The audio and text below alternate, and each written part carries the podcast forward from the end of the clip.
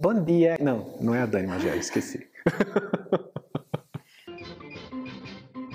Como é que você fala não para um cliente daquele nicho que você não quer mais atender e ainda faz com que esse cliente continue sendo seu cliente para o dia que ele quiser fazer alguma coisa no seu nicho? Isso é uma pergunta legal, né? Uma pergunta que a gente vai responder hoje aqui, que alguém mandou para a gente por e-mail, ou se eu não me engano, foi algum comentário nos vídeos aqui embaixo. Enfim, alguém mandou e a gente vai responder a Dani já passou por essa situação. Vou dar o exemplo dela para poder você ver o que, que aconteceu. Ela sempre faz interiores, né? E uma vez um cliente desse que sempre faz interior com ela ia fazer um supermercado e foi procurar a Dani para poder pedir para ela fazer esse projeto lá do supermercado. E aí você imagina o seguinte, no caso dela, ela ainda corria o risco de perder o cliente porque ela já tinha feito outras coisas para ele, era um cliente ótimo que sempre traz projetos para ela. E aí o que, que foi que ela falou? Ela falou: "Fulano, infelizmente eu não posso fazer, não é o meu nicho, não é a minha melhor área de atuação. Eu sempre faço muito mais interior é o que eu gosto de fazer, mas eu posso indicar para você um arquiteto que vai te atender bem nesse sentido. E você sabe o que, que o cliente falou para ela? Falou assim: eu não esperava nada diferente de você. O que estava acontecendo ali naquele momento? Ela estava mostrando para ele que ela é uma especialista em determinado nicho. E é isso que você não pode ter medo. Você pode aproveitar isso de duas maneiras, tá? Uma é mostrar o quanto você é bom no outro nicho, falar, olha, justamente porque eu escolhi determinado nicho de atuação, é que eu consigo me especializar, fazer cursos voltados para isso,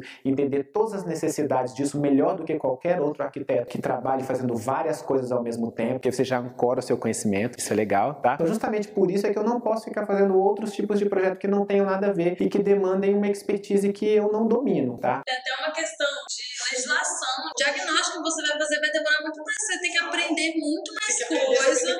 E isso acaba atrasando para o cliente também, porque tem algum nível de diagnóstico que você não está implícito, assim, norma de tal coisa da sua cidade que às vezes você não sabe tanto, então tem que ir atrás. Isso acontece, às vezes aquele nicho tem um truquezinho, assim, alguma coisa que todo mundo tropeça, sabe? É. Tipo pedra no meio do caminho daquele nicho, assim. E se você não trabalha com aquilo, você não sabe. E é legal porque ele vai gostar de você ser honesto. Ninguém é super-homem, mulher maravilha. É legal você dizer que tem coisas que você não entende. É como você tá lá num oculista e de repente você quer trabalhar, tratar a tua garganta e ele fala, não, eu olho. Eu fiz medicina, eu posso fazer qualquer coisa, né? Não é assim, tá? É legal você mostrar que tem coisas que você não conhece. Quando eu comecei a dar aula, por exemplo, uma das primeiras coisas que eu aprendi é que quando um aluno pergunta algo que eu não sei, eu falo que eu não sei. Eu falo, tá aí, uma boa pergunta, eu não tinha pensado nisso. Vou dar uma pesquisada e te respondo na aula seguinte. Você se mostra mais como humano, você não fica tentando é, adivinhar ou mostrar que você sabe uma coisa que você não sabe. Primeiro que fica pedante, se você acha que você sabe de tudo, né? Segundo que é mentira e você vai tentar fazer uma mentira para poder suportar outra mentira e não dá certo. E aí qual é a outra coisa que você pode fazer? É fomentar a parceria com outros arquitetos. Você vai ter um colega que trabalha naquele nicho que vai ficar super feliz porque você foi indicou ele para aquela, aquela área e você ainda pode falar, olha, quando você tiver alguma coisa do meu nicho, você indica para mim. Não tem problema. Eu tenho vários colegas parceiros arquitetos e as parcerias começam assim, tá? Você vai usar uma coisa chamada reciprocidade. Você primeiro ofereceu alguma coisa, depois aquela pessoa oferece para você também. Então não fica com medo. Eu sei que nesse momento, um momento mais de crise, talvez você esteja preocupado porque o seu escritório pode até estar tá sem negócio nenhum, né? Então você fica, ah, como é que eu vou fazer e tal. E em geral eu digo para você mudar para o seu nicho paulatinamente, né? Então se você estiver no meio da transição, tudo bem. Você ainda faz alguns outros projetos ali fora disso, ou então você ainda está descobrindo qual é o nicho que você gosta mais. Então não tem problema você ir passando por esse processo. Até porque é legal você focar direto no nicho quando você já montou um certo colchão financeiro, você se preparou para isso, está capacitado para isso. Mas acredite que você precisa fazer essa transição. Nada de medinho, tá? Quando eu fico, ah, tá com medinho, isso é um medinho que muito arquiteto tem. Então nada de medinho de fazer isso, porque na hora que você estiver especializado e falando que você só faz isso, as coisas vão se abrir para você, você não tem noção como as portas se abrem mais, tá bom?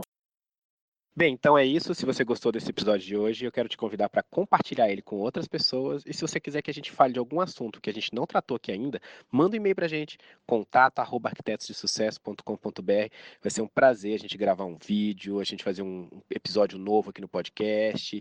Enfim, a gente produzir um conteúdo que responda a sua dúvida. Acompanhe a gente, deixa um review aí. Um grande abraço.